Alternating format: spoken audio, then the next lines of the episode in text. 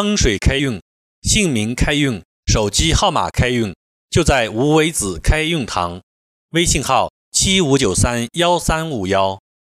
十三，成语人名法。成语是约定俗成的固定词组或短语，多数由四个字组成。名字中运用成语无法整体套用，只能将成语加以改造，取其意而不照搬其词。成语人名法就是通过加工改造成语而命名的方法，也就是引入成语的起名法。将成语改造以后引入名字，主要有三种方式：一种是简缩式，将成语整体压缩，改造成二字或三字的形式，让人一看就知道它的来历，如叶知秋、一叶知秋、马仕途、老马仕途、吉天象。吉人天相，万思年，亿万思年，花齐放，百花齐放，毕恭敬，毕恭毕敬，安思危，居安思危，成万里，鹏程万里，满园春，满园春色，任为贤，任人唯贤。等。二是纲目式，将成语用几个关键字提纲挈领地表示出来。如石惊天、石破天惊、毛凤麟、凤毛麟角、归赵璧、完璧归赵、刘海利、沧海一粟、沉思源、饮水思源、毛致用、学以致用、张百发、百发百中、戴新月、披星戴月、尧天送日、祝馨香、新香导祝。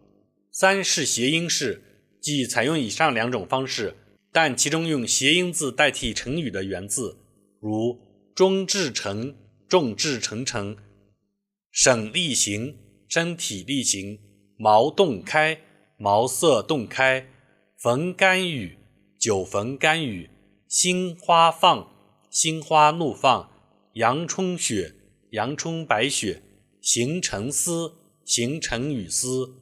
河海清，河清海晏；正光明，正大光明；宅从善，宅善而从等。采用成语人名法应注意两点：一是成语的表达要醒目、准确，让人一目了然，不能发生歧义或误解；二是选择的成语要大众化，要让人读懂、理解，要有积极意义。十四。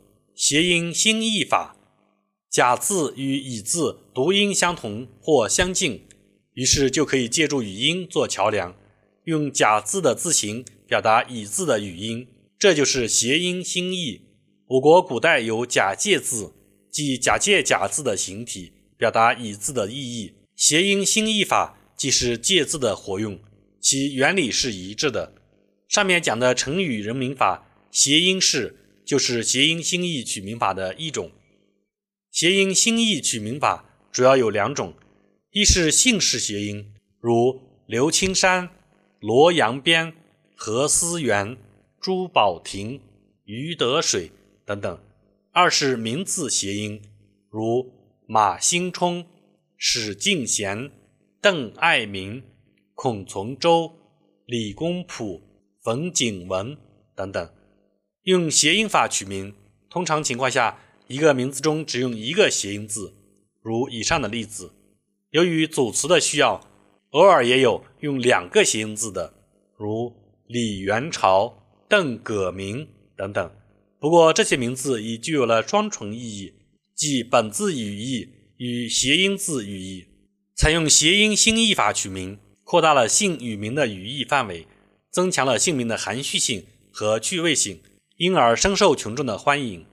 运用此法应注意两点：一是要掌握谐音转义的规律，即什么情况下采用本义，什么情况下采用谐音转化语义。一个字的谐音转化意义可能不止一个，怎样区分和选择？掌握这些规律的关键是进行语境分析，即弄清语言环境，梳理词语关系。比如向仲华这个名字。前面姓氏表示心理动向，后面华字表示国家和民族。在这种语言环境下，仲字显然是中的替身，所以是谐音转化法。向中华就是心向中华。同理，董明生的董也取谐音董的语义。同时，一个姓名中一般有几种谐音转化意义，也是约定俗成的，这样大家才能接受，也才能疏通，也才能流通。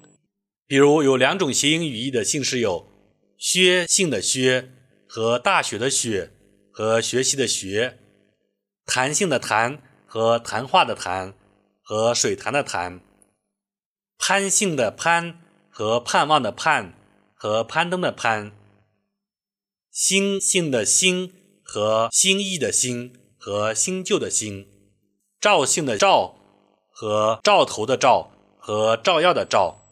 阳性的阳和飘扬的扬和山羊的羊，宋姓的宋和赠送的送和歌颂的颂，刘姓的刘和留下来的留和流水的流，钟表的钟和中国的中和大众的众等。熟悉这些谐音习惯，有利于掌握谐音转译的规律。二是采用谐音法取名，应考虑周密，不能留谐音的后遗症。影响名字的效果，如姚培谦名字的设计是取要培养谦虚的美德之意，但培字与赔钱的赔字同音，谦与钱相谐，因此就容易转化出一个要赔钱的消极意义。这就是考虑不周留下的后遗症，造成了不良效果。我们在运用谐音新译法取名时，一定要反复推敲，考虑严密，杜绝不良倾向产生。风水开运。姓名开运，手机号码开运，就在无为子开运堂。微信号：七五九三幺三五幺。